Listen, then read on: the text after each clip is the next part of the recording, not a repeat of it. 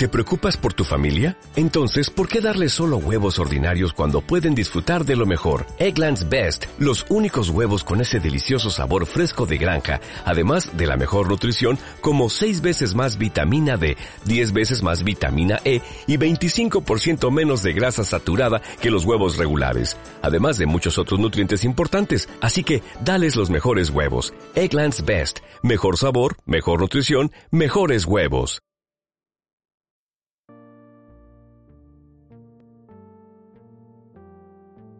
Hola mundo, soy Alfonso Salvador para 1959 Radio. Hoy tratamos el tema de la libertad.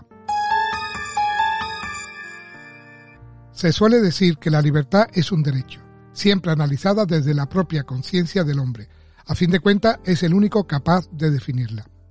A pesar del desconcierto que propicia tal definición, no hace falta ser un lince para comprender que toda síntesis requiere un análisis pues asumir una verdad, por muy clara que resulte, no supone entenderla plenamente, lo que es nefasto a la hora de defenderla. En primer lugar, diremos que la libertad no es patrimonio del hombre, ante al contrario, lo es de todo ser vivo. En segundo lugar, que no es un derecho, sino un principio, sin el cual la vida es imposible. Veámoslo. Imaginemos, por ejemplo, una anémona cualquiera y enumeremos previamente sus necesidades vitales moverse, que ahora no nos movemos, nutrirse, ahora sí nos nutrimos, y reproducirse, también nos reproducimos. Cualquier tipo de freno sobre alguna de estas necesidades, que como anémonas la califican, sería tanto que como disminuir su entidad como ser plenamente vivo, es decir, sería tanto como esclavizarla, reduciéndola siempre a una entidad inferior. Utilizo un lenguaje reivindicativo, sería una anémona de segunda clase, ¿Y esto por qué? Pues muy sencillo.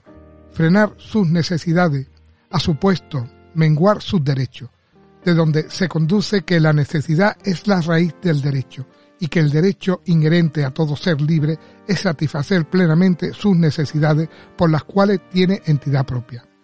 La libertad es el uso pleno del derecho de todo ser a la propia entidad, es decir, a satisfacer la integridad de sus necesidades, por las cuales es verdaderamente un ser vivo. Traslademos ahora estos conceptos en el objetivo de definir la libertad del hombre. ¿Es válido el mismo ejemplo para analizarla? Creo que sí. A pesar de que se me arguya que el hombre, las necesidades tienden a ser infinitas, dada su capacidad de permanente desarrollo y que por lo tanto se hace imposible satisfacerla íntegramente hasta el extremo, y como ya hemos dicho, si el mismo hombre no las conoce todas o huye de ellas, por ejemplo la voluntad ascética, conviene aquí detenernos para ampliar nuestro campo de reflexión dirigiéndonos hacia los dos elementos del comportamiento que caracterizan al hombre.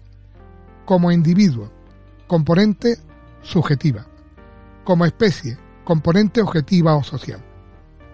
Ciertamente, en el primer caso, el hombre se ve incitado a una superación total de su debilidad natural, deseando siempre más bienes, tanto materiales como espirituales, que lo enaltezcan y refuerce delante el típico infortunio de la vida, sencillamente le permita superar el legado de ignorancia con el que viene al mundo, es decir, conquistar sin ningún límite posible el mayor grado de seguridad tanto para él como en él mismo. Ello le llevaría, y de hecho le lleva en muchísimos casos, al egoísmo más brutal, tal como ningún otro ser vivo es capaz de conocer. Sin embargo, y por otra parte, como anillo constructor de esta potencial negatividad anímica del hombre, la naturaleza lo ha dotado de una imperiosa necesidad vital. La asociación con otros congéneres, frenando así su potente individualismo con la seguridad que le proporciona el gregarismo, que, con la subdivisión social del trabajo, le permite desarrollarse mucho más amplia y cómodamente.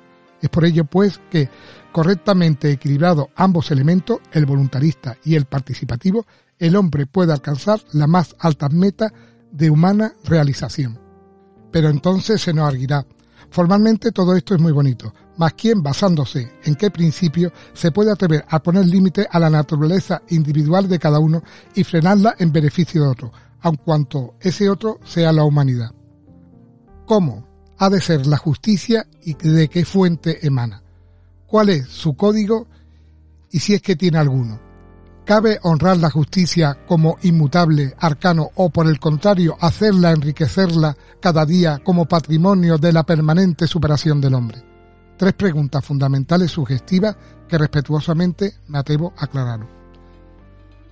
Si anteriormente definimos la libertad como el uso pleno del derecho, es válido decir pues que el acto libre, aquel que satisface los derechos de todo ser vivo, es un acto justo para él y lo es, además, para los de su propia especie? Pensémoslo, sería del todo punto ilógico creer que la anémora de nuestro ejemplo vería injusto cómo otro de sus congéneres se mueve o come plácidamente satisfaciendo así sus necesidades vitales, es decir, sus derechos, viéndolo totalmente libre.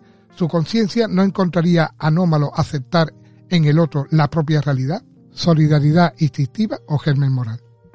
Con cierto énfasis hemos subrayado el acto libre como acto justo y después lo hemos engarzado en la solidaridad instintiva o germen moral de todos los seres vivos delante de sus mismos congéneres, por cuanto es aceptado por todos y cada uno de ellos. Hasta aquí lo dicho nos da pie para ampliar nuestra reflexión, puesto que la hemos enriquecido con nuevas magnitudes.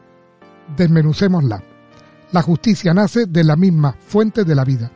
Es permanente, por cuanto forma parte de la conciencia de la especie en cada individuo ser. Evoluciona en el grado en que dicha especie lo hace.